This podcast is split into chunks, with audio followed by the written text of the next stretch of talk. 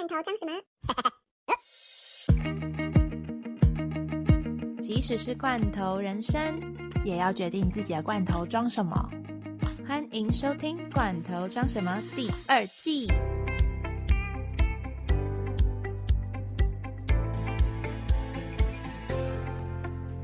其实我每次都忘记我们的开头要怎么开始。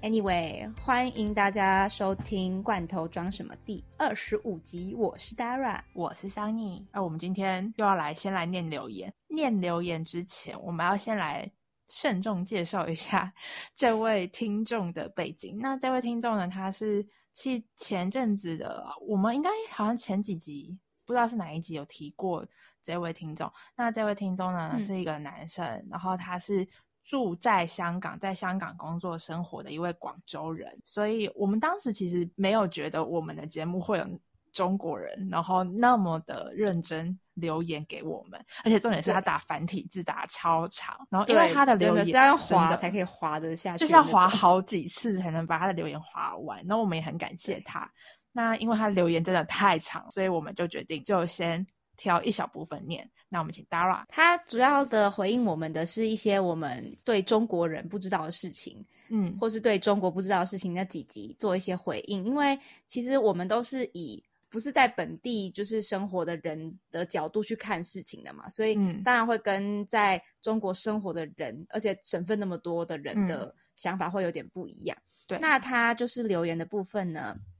哦，说一小段，他说：“哈哈，你们对大陆的观察还挺有趣的。”其实也有很多我没有注意到的现象。有时候我是觉得大陆太大了，所以不同城市的氛围和能接触到的人很不一样。的的确确是一线城市的人结婚的比较晚，催婚也会有，但基本上不会二十岁左右就结婚。对，这一段是他的其中一小段。对他给我们的 feedback，所以我们就是非常感谢他，所以我们也打了很长很长给他。那第一次给我们留言之后，也陆陆续续会针对我们新的一些集数给我们新的回馈，所以我们也很感谢他。在这边，我们就要一起谢谢他好了。感谢感谢，我们要感谢谁？感谢感谢欧先生，欧先生。好，感谢欧先生。那因为配合一下，就是刚好今天就是聊到这位欧先生的留言，所以我们今天又是我们久违的你不知道的中国人 Part Three。最近在中国娱乐圈有一个非常非常算是他们的热门头条，我不知道对在台湾这个算是头条吗？台湾这个有放头条吗？我好像有看到那个标题，但是我是没有什么特别大的兴趣，所以我就没有。点进去，因为最近那个福原爱的 这个就已经够大了，所以我不知道他们好像没有台湾没有特别在琢磨现在桑尼要讲的这个新闻，我觉得啦。对，因为其实最近的话，就是在中国这边最大的娱乐圈的新闻就是。冯绍峰跟赵丽颖离婚了，其实不太清楚他们两个在台湾的知名度是到怎么样，但大陆来讲，他们的地位就大概就很像是我不知道该怎么举例，因为老实说我不怎么关心华语娱乐圈，但是至少我知道他们是算是国民度很高，尤其是赵丽颖。我看他们的那个结婚那张照片，我有我有印象啊，他们的那个，因为不是中国人结婚的时候，他们都要去拍那个结婚证，对，不都要拍红红的那个背景。这个照片我有印象啊，哦，现在所以是两年，对他们其实结婚不算久哎，我记得大概也就大概三年吧，二零一八年而已，反正就是闹得蛮大的，我不知道这个台湾怎么报，就是都说有一些小内幕、黑幕消息。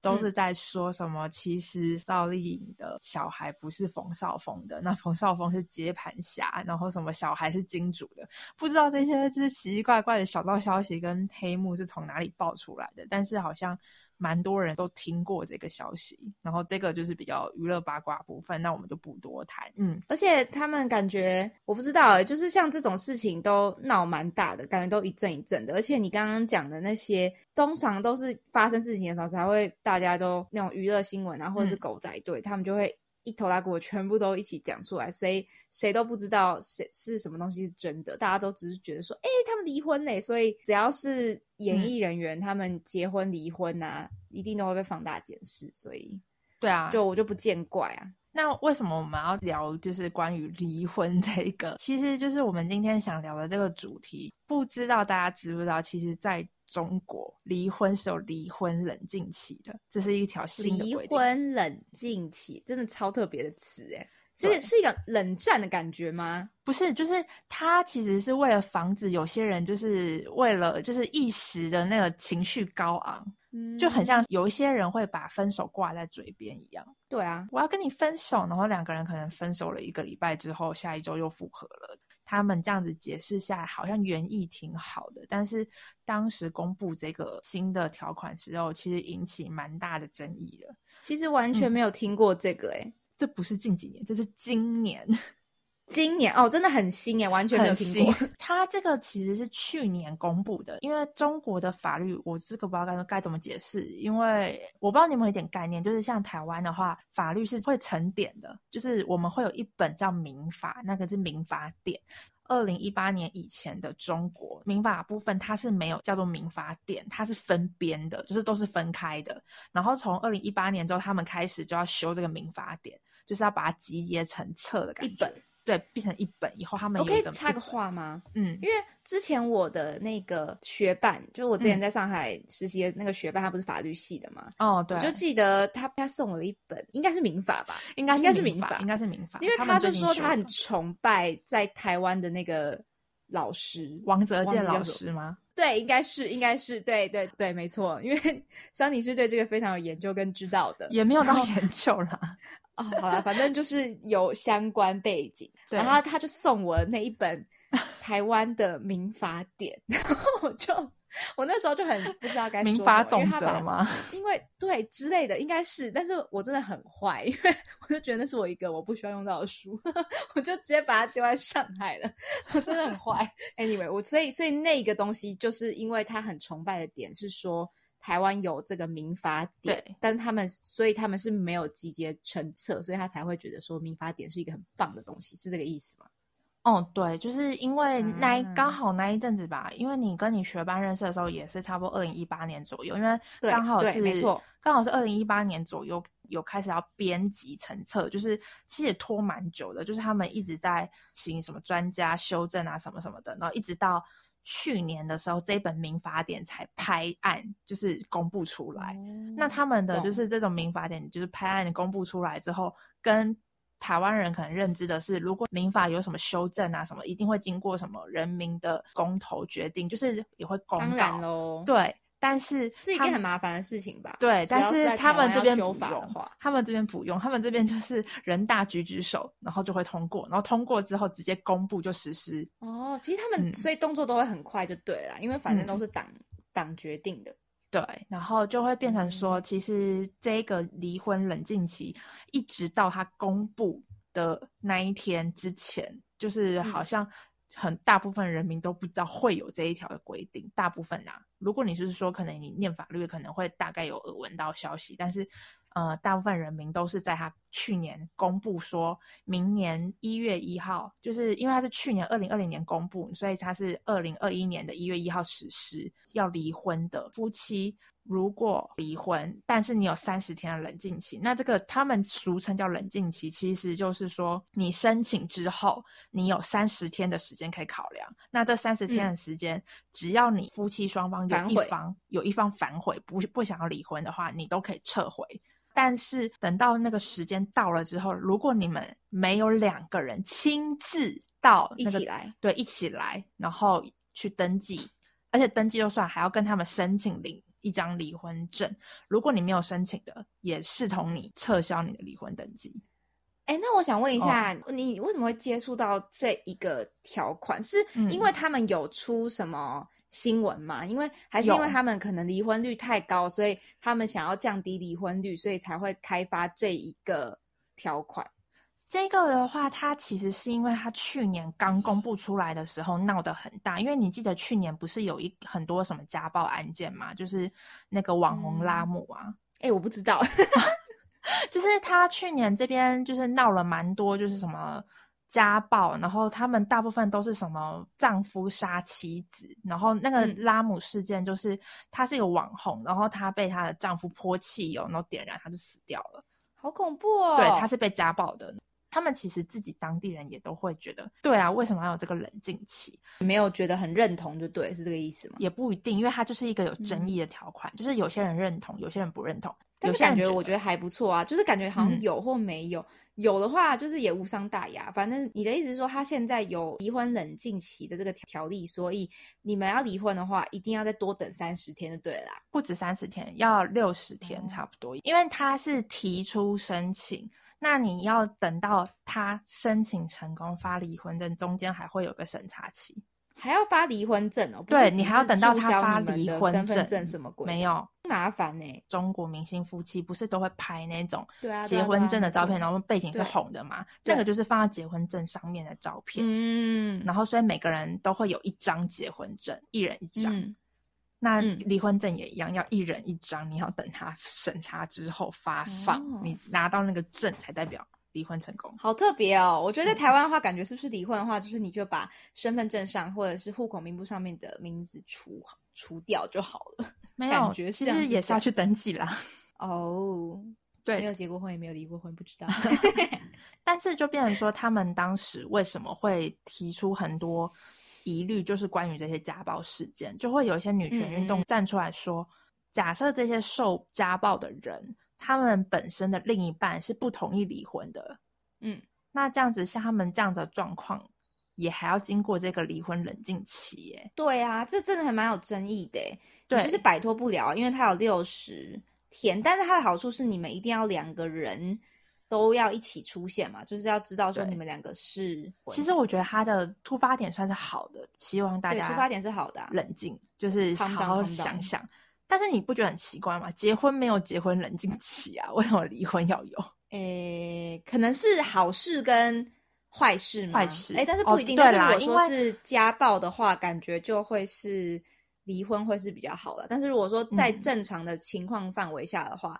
就是喜事，当然就是要快点进行啊。那那那不好的事情的话，对啊，我是觉得可能是因为这边的文化大部分是劝和不劝离啦。就是如果大家得过且过，那也不要闹到而且东方社会的话，当然，而且尤其是像我们妈妈或是我们奶，就是祖父母那个年代，他们不是不是很多都演那种台湾女性的一些 电影吗？不是都会讲说，像孤味也是在讲这件事情嘛，就是都会觉得说。女生都要隐忍啊，或者是婚姻就算不美满，但是因为怕别人闲话，就是一直在讲别人闲话，想说，哎，你离婚哦，怎样的？就是很多人会在乎眼光啊。但是在欧洲西方社会，就感觉你都是自己的自由，但是在东方就会有一个束缚的感觉，就是蛮不能理解这种事情。然后，其实我我在想，会不会是跟去年疫情有关？因为你知道，去年疫情的时候，不是很多人都要待在家里吗？哎，对对对，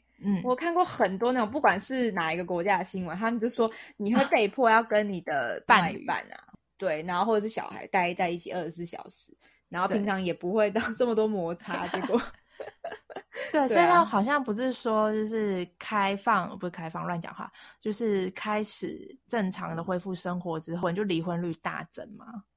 但我觉得这一条公布之后，蛮妙的是，就是确实中国的离婚率有下降，哎。对啊，如果说是以正常的出发点，不是以争议性的出发点的话，我觉得其实冷静期还算 OK 啦。可是他就是还是确实，你说像家暴这种案例就很麻烦啊。在这个离婚冷静期之前的话，在中国离婚是一件简单的事情吗？也没有到简单，因为他们的要求，他们要求就是双方要到一起到户政机关，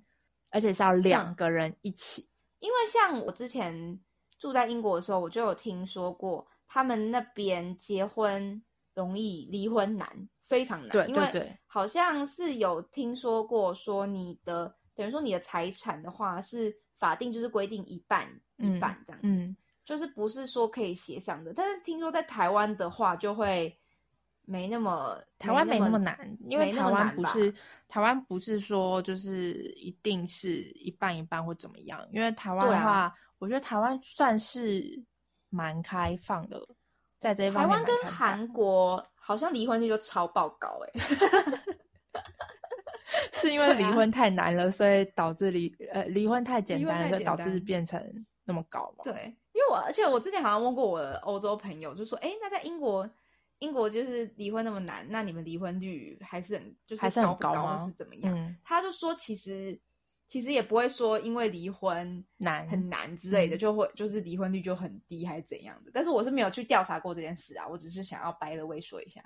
但是他们其实结婚，我觉得也没有到很容易啊。在东方，或是说在中国来讲，结婚最烦嫁妆吗？嫁妆倒还好，就最烦的就是那些繁文缛节的东西。我觉得结婚就两个人结婚，那如果你想要办个仪式让大家参与的话，好像其实就是双方新人开心就好。但是我觉得，我觉得其实台湾也有一点被就是算是礼俗影响吧，就是会有分很多啊，什么文定。就是刚好看到走吧国外生活攻略的这个 podcast，他们我才刚看到他们发了一篇文，就是在讲说结婚的档事，在讲说台湾汉人、嗯原住民跟菲律宾人的那些婚礼习俗就是很不同，而且就像台湾结婚的话，其实我们都是以前的传统来讲的话，其实大家都是算是汉人嘛，所以走那些你刚刚讲那些文定啊，或者是要提亲啊，然后还要对八字什么。然后哦迎娶什么的，就是你知道，之前参加我表姐婚礼的时候，这真的是嗯会有那些麻烦的事情。真的那种最传统的话，一定是要去女方家迎娶嘛。那你在女方家的时候，就要做一堆巴拉巴拉仪式，我是不知道啦。然后之后你出来之后，上了车之后，女生还要丢扇子啊，或者是嗯泼水，泼水？啊，对，就是这些习俗。只是我觉得现在，我觉得越来越现代化，跟大家还是会想要走礼俗的那一套，只是就会精简很多啦。但是在嗯中国那边的话，是不是还是很不行，他们这边很传，他们这边好像还是很传统，而且最麻烦的是，如果假设你的新人是不同城市、不同户籍的人，他们假设说，我这样子先举例好了，假设新郎是湖北人，他的所有的亲戚都在湖北，那他自己只身到上海来生活打拼之后，跟上海人结婚，假设这样子的状况好了，那就变成说他们在上海要办一个，因为可能女方的家人、朋友、亲戚都在这边，那他还得在湖北也办一个。那湖北的话，大部分可能就会更传统，就是一线城市相对你，你如果想要新人走比较简单温馨的路线，就是邀请一些自己比较亲的一些朋友的话，是可以的，是可能的。因为我发现一线城市的可能想法，大部分的新人想法也会跟像台湾人一样，就是会觉得走经典路线就好，或是小而美就好。但是你说回到比较就是二线城市的地方的话，他们都很很传统，然后再再加上好累哦。对，再加上你 一次要办，就是比如说两一个地方办一场婚礼就已经够花钱了，然后你还要再办第二场婚礼，然后他们还他们的嫁妆什么的也非常注重。朋友有实力吗？就是这样，真的要花那么多钱的，还是也有一些比较前卫的人，就不用管那么多这样。我同事他结婚的时候花了大概一千万人民币，一千万1000人民币，我一千万吗？我有听错吗没有一有，千万如果拿，去买房子，不是很棒吗？但因为他们男方比较有钱啦，所以才可以出这动到1000规格才那么大吧？对，因为主要是他男方那边有钱，所以他们为了要让排场好看，所以用的比如说光光是钻戒什么的，而且他们很要求就是一定要戴全套的那种金饰。对对对，哎、真的会有人去包那种，对，然后而且你的那个全套金饰，还不是说像我们这种，比如说只有戒指或是项链、耳环，他们不是，他们是戒指、项链、耳环、手镯，还有嗯头饰，就是要配成一套，然后都要是金的。在台湾的时候其实也会诶、就是也会有这种特别配那种，但是那种一整套的可能就是会删减啦，但是也是看你的排场跟看你的你有没有那么有钱呐、你才可以办那么好的。所以在中国的话，很少有人就是只登记这样子，是吗？很少，真的很少。就是你再怎么样精简，你还是要有一个宴请的场合在。那那个宴请当然就是看新人状况，但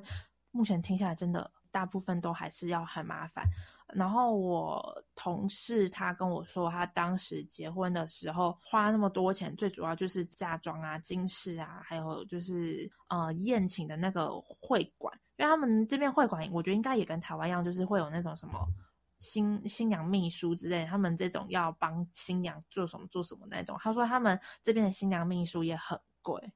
就是这个行业。哦，结婚这么贵之外，其实通常结婚的时候也会看看，就是你有没有房嘛，有没有车子。所以真的啊，那我还是不懂哎、就是因为我们认识到的人可能都是你知道吗？就是可哦能状况会比较好的，我就不知道原来结婚是要搞到这样子哦，这么花钱哦，还是真的也是要看你的我觉得是要是要看人啊，不是说每个人都可以 像我同事一样，一千万人民币就是搞一个，一千万人民币大概四五千万台币耶。对啊，就是我的我的想法是这个买你都可以买一套房了。但她跟我讲说，哦，但她老公已经有两套房了，所以我说哦好，然后我就不想问，一听到那有两套房，有没有觉得很累啊？嗯，结婚很，累啊？一定很累的吧？真的啊，你光是在搞，你知道？好，我要分享一下，就是我表姐他们在之前在筹备结婚，其实大部分人都是在台湾的话就先登记嘛，对啊，先登记之后，其实大部分人通常的筹备期都会最短。短的话大概半年，但是正常的时间大概大家都会一年之后才验客，也有可能就几乎都是这样。嗯，然后对，大概抓个半年到一年吧，就是验客的部分。然后如果是因为 COVID 这种事的话，就是在会再更严。然后其实他们都说最便宜的方式当然就是公证嘛，公证只要花一百三十元哦，就是你身份证啊、户口名簿的方面。然后我表姐在这，她她准备的期间大概有七八个月，嗯然后这七八个月呢，要做超多事情的。我就看她每天都很忙，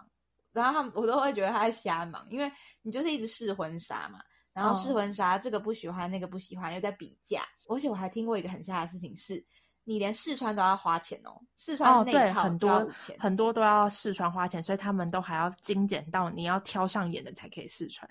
对，就是因为你当然就是试一试，就是那种不用花钱的，那那可能就是他不喜欢的，所以他就想要比较漂亮的嘛。那漂亮的话，可能穿上去也是蛮麻烦什么的。然后是什么漂亮的水钻啊，然后你也不可能自己穿嘛，一定有人帮你服务的，所以连试穿都要花五千块，所以你就是要货比三家，就看很多，然后订喜饼啊，嗯，然后想喜那些帖、婚礼喜帖、婚礼的喜帖是不是流都还要设计呀？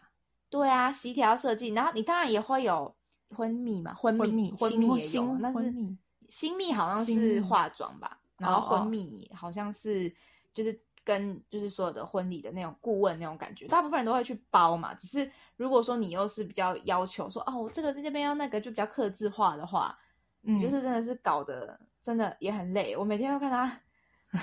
都看起来很累很忙的样子，你知道吗？然后、哦所以这边有一个统计是说，在台湾的话，平均呃一对新人的话，大概会花七十五万左右，就是去结婚这样子。但是当然也有嗯分什么简约版啊，或者是什么，当然就是还是要看个人啦。对啊，只是你看你这样的宴客的话，如果说真的是不是只请那种最亲近的亲友的那种情况的话，其实你你花个三四十万都是很正常的事情。差不多。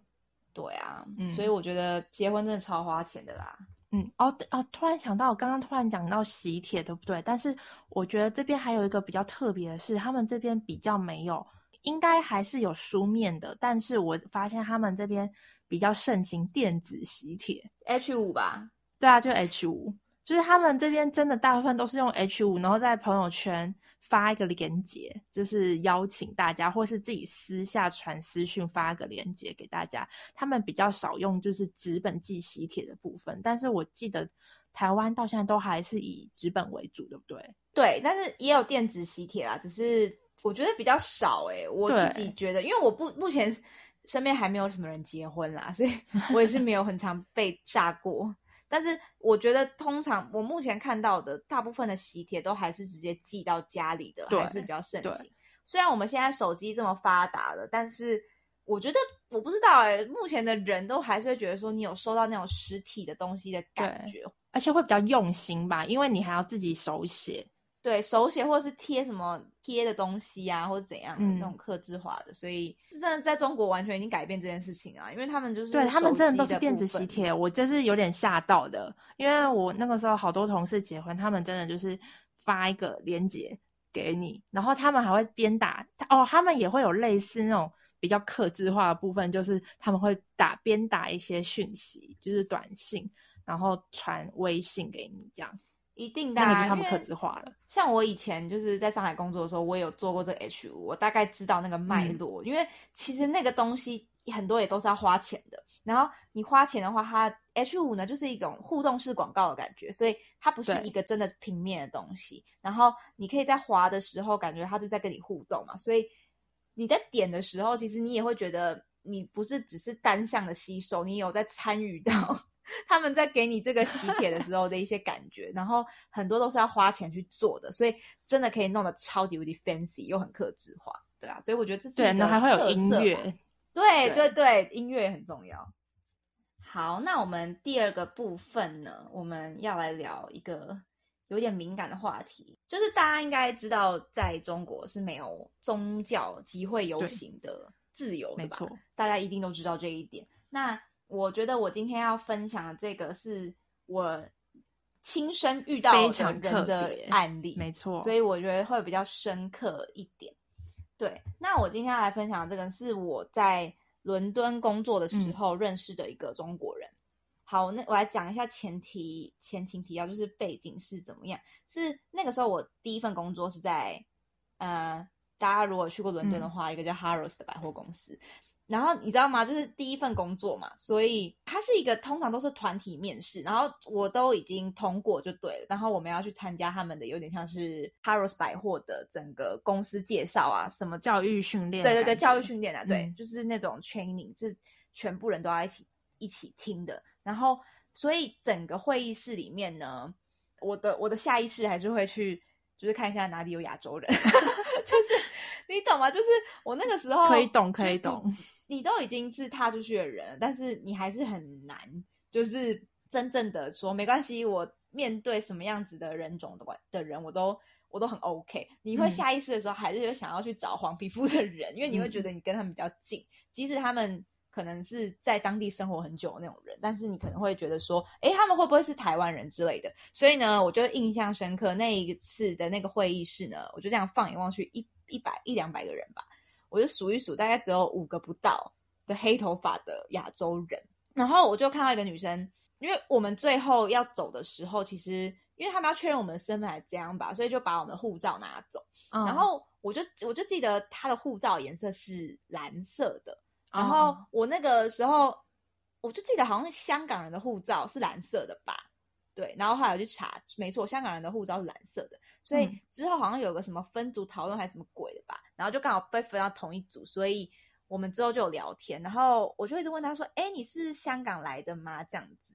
然后我要跟他留说：“那你有没有什么 WhatsApp 或是怎样的？”嗯他都一直不回答我，哎，他就一直不停的就是闪避我的问题，他就是不想要跟我说他是哪一国人这样子。然后后来有一次我们在坐地铁的时候，他还跟我说，因为我就听口音啊，因为他都讲英文，所以就也不知道。嗯是他跟我讲中文的时候，我就觉得那口音真的太重了，就是就中国人的明显是口音，中国人的口音。就是中国人口音。但是哦他就跟我说，嗯，他真的很不想要承认，跟不想要讲，他就说他是中国人这样子。哦，他说我是中国来的，他说我说也，因为我就一直要跟他要微信，然后他居然跟我说我可以，啊你是台湾人哦，你要不要我的 line 这样子？然后就心里想说，哈，香港人或者是中国人，你没有在用 WeChat 吗？为什么是用对啊，通常不是都一定要吗？他是他自己给我他的 line 的，而且他都用繁体字，然后哦 他就说我没有，我我他说他都很喜欢台湾人，所以 他都用 line 这样子。然后他在哦地铁上面的时候，就才跟我讲说，其实他很不想承认他自己是中国人，因为他觉得中国人的 reputation 在国际上面就是整个声誉感觉不是很好，哦这样，所以他就不喜欢承认他自己是中国人这样子。嗯然后之后有出来，就是真的当朋友出来吃饭聊天，才有跟他聊到更多更细的东西。因为我就说，因为我那时候看到你的护照的颜色，就是怎么感觉，因为中国人的护照的应该是红的呀红色嘛，对，对，但是你就不是嘛。然后我说，那为什么你护照颜色是哪个颜色之类的？所以他好像是拿到那种比较特别的护照，因为他其实是在在英国申请政治庇护的的人这样子。嗯然后那时候你就会觉得，哎，怎么会这样？就是就很想了解他的故事嘛。而且，哎，我跟我要前我要来讲一下他的，而且他念的科系超特别的哦。他念的科系是新闻系，就是在中国的时候，他念的是新闻系的。那为什么嗯他会都是繁体字？是因为他有做过文字记者，在中国做了蛮多年的，然后之后就离开呃中国去英国念书嘛。然后他真的是去英国念书的时候，才打开他的那些视野。然后他就是跟很多台湾人交流啊，或者是其他国家人交流，他才觉得说，哎，原来世界这么宽阔，这么宽广。但是呢，那为什么他会申请政治庇护呢？是因为，嗯，他从小就是跟他妈妈一起做法轮功。对你有听过法轮功吗？我知道啊，台湾也有啊。其实我在认识他之前，我会对法轮功这个三个字，就是你觉得直接联想到了一些刻板印象，对，跟偏见，就是邪教嘛。对。然后通常都会在西门町或是人很多的，还有花莲，花莲超多，花莲也很多，是不是？对，花莲超级多。对，总之就是在那些呃，只要是观光景点的前面，因为之前陆客有可以来我们台湾的时候。他们就会在他们会出没的地方，然后一堆宣传教育，就是会贴一些很恐怖的照片。然后我一直以为是那个宗教是是怎样，是邪教什么之类的。直到我认识他之后，我才知道哦，原来法轮功的初衷，它建立的时候，嗯，它其实是以气功，就是你要练，它是气功，它其实是算是对身体好的。对，它其实是对身体好的，就是健身啊，武术，就是。静坐冥想这种方式，就是因为其实中医其实也是说你的气要好嘛，所以他说他就跟我讲说，他觉得法轮功是一个这么善良的东西，那为什么他越长越大之后，反而发现就是有这么多人受到迫害，所以他觉得很恐怖，他自己也心生恐惧这样子，因为他就觉得说他教他的东西都是善的东西啊，就是正能量的东西。我是不知道他到底发生了什么事情啊，但是应该是说，反正他是有发现说这个团体有被迫害的人就是越来越多嘛，所以他就会，而且在法轮功的那个名册吧，还是怎样，就是会写下他的名字，所以意思就是说，他的意思就是跟我说，他没有办法回中国，因为已经被掌握名单了，对，会把会掌握名单，那你可能就会被消失嘛。那以前他是。我是去查，他是法轮功是一九九二年成立的，然后，但是他在，因为你们也，就大家也知道，就是中国人口基数很大嘛，所以他之前的信众其实有超过七千万人，你看到都比台湾 的人口数大概是三倍吧，所以他们为什么被破坏，就是有很多种说法啊，只是在不管怎么样，气功呢，在中国的那种传统科学文化的表现方式，它不是一种。宗教，他们就会觉得是一种邪教吧。嗯，对，所以他就去申请这种特殊居留。然后他那时候是跟他妈妈一起的，所以他跟他妈妈现在就是都是用那个护照的方式，就是等于是英国公民啦。就是英国公民，就是直接生活在英国。那现在已经大概快六七年了，有了吧？然后他就是那个我时尚遇过，呃。最讨厌 中国的中国人，然后而且他自己又是学新闻媒体的，你知道吗？所以他知道说，在中国的新闻媒体的圈子，跟如果说在台湾啊，或者是在英国做这些新闻媒体的方面，多么大的差别。所以我认识他，我觉得很特别啦，就是你就会听到一些真正的故事，所以他非常反对，就是各种跟共产党有关的东西。大概是这样，就是其实其实我自己对法轮功的印象也是，长辈也会跟我们讲说那是不好的东西。可是我其实看了一下他们教义，也不觉得他们是有怎么样不好。我觉得更多的是就是好像是一种污名化吧，而且在污名化加上其实还有一个教，我觉得也很容易被就是会被大家觉得怎么样。台湾可能如果有听过喇嘛教的，应该。有一些人也会觉得，哈，是不是那个很淫乱宗教？嗯，就是因为之前不是有一些，嗯，可能是一些个个人行为上的一些偏差，所以导致这个宗教也是被大家觉得，对我想起来的，就是以前的一些新闻，是一些跟性有关的东西吧，所以没错，大家会对那些东西，但是我觉得会不会是因为，其实说不定这些东西可能有，因为我们毕竟不是这个教的人嘛。就是他们会不会觉得说，不管说这个的出发点是好的，没错，但是你只要人一多，然后牵扯到利益关系，是不是就会变质？我觉得他们是不是会有这种 concern？这个我就不太清楚了。可是我就会觉得说，每个人都一定有自己可以信仰的宗教，就是我觉得一些传统的东西或是宗教的东西，就是它就是我们文化一部分，你没有必要说因为对宗教真的是对非常非常大的文化的一部分，对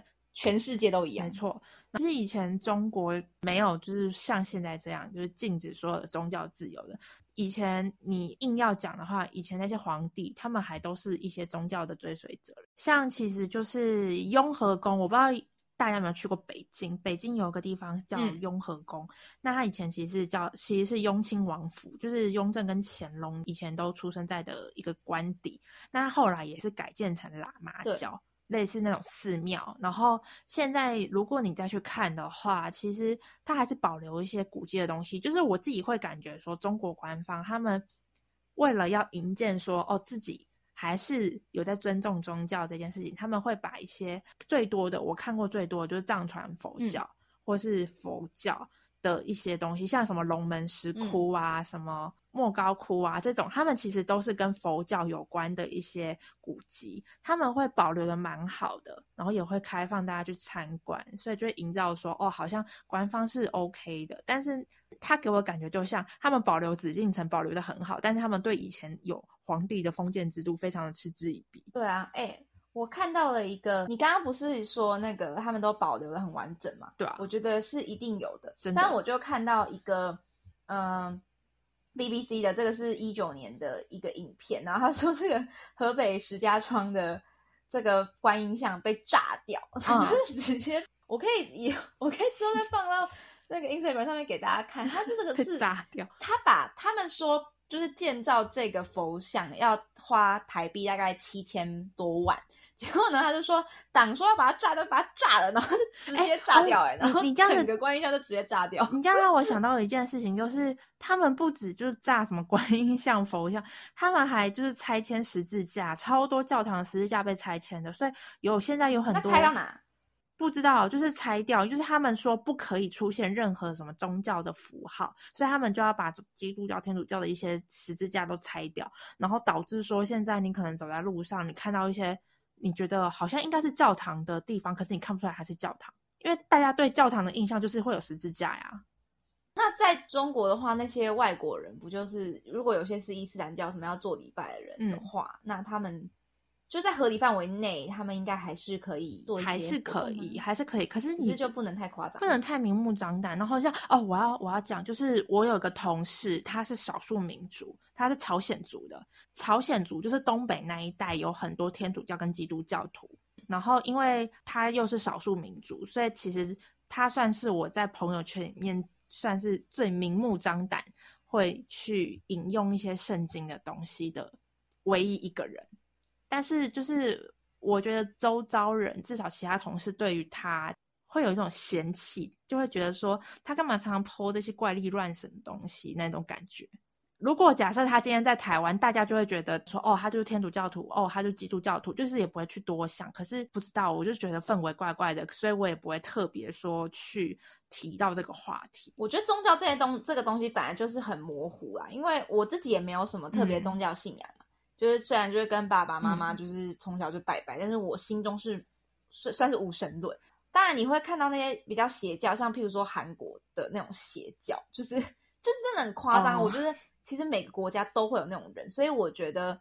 一定有啊，美国也，有、啊。我觉得每一个就是很多啊，很多很多那种教都都是有的，只是我就觉得其实中国要这样子禁止的话，也是因为人口多嘛。如果说他们就是怕说有任何的跟党不一样的声音的时候，需要压下去，只是他们压下去的方式就是可能就比较夸张一点，对，而且。他们是承认就是五个宗教：佛教、道教、伊斯兰教、天主、基督，但是其实你都是有那些统战部啊，或者是什么国家宗教的那种管理，就是要去就是监督监他们所以我觉得，嗯其实外国人在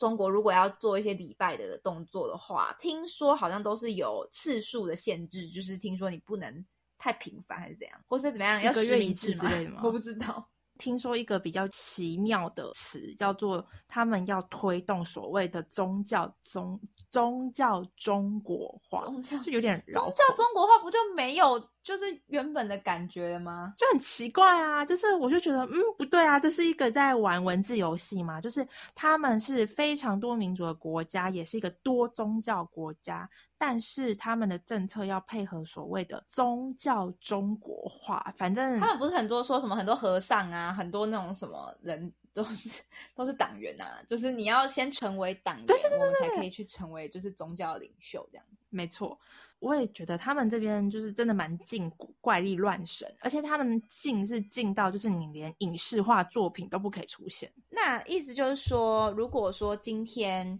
有人要结婚，平常在我们的影视就是剧情里面可能会有去教堂结婚这种东西，他们就是没有这个 part。他们这边还是会穿婚纱白纱，可是结婚的。场景就更像我们会去吃那种婚婚宴那种感觉吧，婚宴，所以就是不会有出现那些东西啦，就是也不会有，比如说今天他们信的是基督教啊，然后或者是天主教什么的，然后就有牧师啊，然后帮他们说什么话之类的，就是在韩剧很常出现这种东西啊，但是就是在中国的话，对对，韩剧很常出现，在中国我我没有办法保证说不会。可是至少我生活的周遭碰到的是真的都没有看到过，但是我真的没有办法保证都不会，因为我毕竟也只在上海就是生活比较久嘛，那我没有办法保证说其他城市像比如说东北那边比较多基督教、天主教的话，那他们也一定都不会，这个就没有办法保证。对啊，反正讲到宗教这件事情真的是太敏感了，就是而且我们今天讲的是就是不管是宗教，或是我刚刚讲的那种团体。那就更不用讲其他什么新疆在教育营啊，就是少数民族，就是其实这些东西都是在中国不太能去拿去真的拿出来讲的事情啊。而且其实他们，我觉得为什么会被大家国际拿出来讨论，是因为像例如法轮功的迫害，好了，为什么法轮功会一直贴那照片，就是因为他们会有人把他们带去被消失，不管你是用什么罪名被关到监狱里面，这种事情层出不穷，所以才会一直备受讨论。好啦，那最后讲一个比较 轻松一点的，就是因为我最近呢看了一部，就是假设有在关注陆剧的人，可能都会比较知道一部剧叫《司藤》，它其实是一部晋江文学城的一部小说改编的。那它其实原著是半妖司藤，所以等于说这个主角他是一个半妖，是妖怪。但因为他们这边进怪力乱神的关系呢，所以呢改编成电视剧之后。他不是半妖，他变成外星人了。哦，变成外星人，换外星人的话就可以，因为它是一个 fiction，因为外星人是有科学根据的，因为确实有外星球的存在。嗯，然后是一个虚然后也确实会有外星生命体，所以外星人是可以成立的。但是因为没有妖怪的存在，所以不可以。科幻的方面的就可以，就是你有科幻啊，然后那种未来或者是。不存在的东西的那些想象的东西就可以，但是不能有施法这样子。对对对 对。所以我的塔罗牌可见就是不能在这边。塔罗牌应该没差吧？塔罗牌你不是研究一下那个？哎，塔罗牌算是怪力乱神吗？我不知道哎，我跟你讲，我跟大家讲，我之前好像不知道有没有在某一集的节目讲过，就是我很白痴，我去那边找书的时候，忘记中国的书店里面没有宗教这个分类，因为如果说要找 跟塔罗牌有关的分类，在台湾的话，你要去宗教类的书籍去找，然后我就完全遗忘，就是在在中国就没有，所以完全找不到塔罗牌的相关书籍。但是我就想一想，我好像有发了一些。公众号是塔罗牌，所以哦，他们有他们这个是有漏洞，因为他们之前不是说圣经是在中国的实体书店是找不到的嘛？但是如果你上淘宝搜是还是有的，但是应该还是买得到，对，买得到，但是不一定是正式出版。哎，还是其实他们的点是看你这个团体有没有很大，如果说你是在合理范围内的话，感觉就不会那么夸张。我觉得不是，哎，我觉得单纯就是。看他们真，正看他们开心哎！他们今天想宰你，就可以宰你啊！真的，但是我真的有发了一个，就是公众号，上面是塔罗师。好啦，这个我就不确定，算了，别别爆出来了，要不然到时候害人家关号怎么办？真的。好啊，今天好讨论大概到这边。没错，那我们今天这集就到这里。如果喜欢我们的节目内容的话，不要忘了帮我们留言评分五颗星，并且继续关注接下来的节目。或是有什么建议，也欢迎到我们的 IG 画下底线 in your can 私讯告诉我们。那我们就下集见喽，拜拜。拜拜。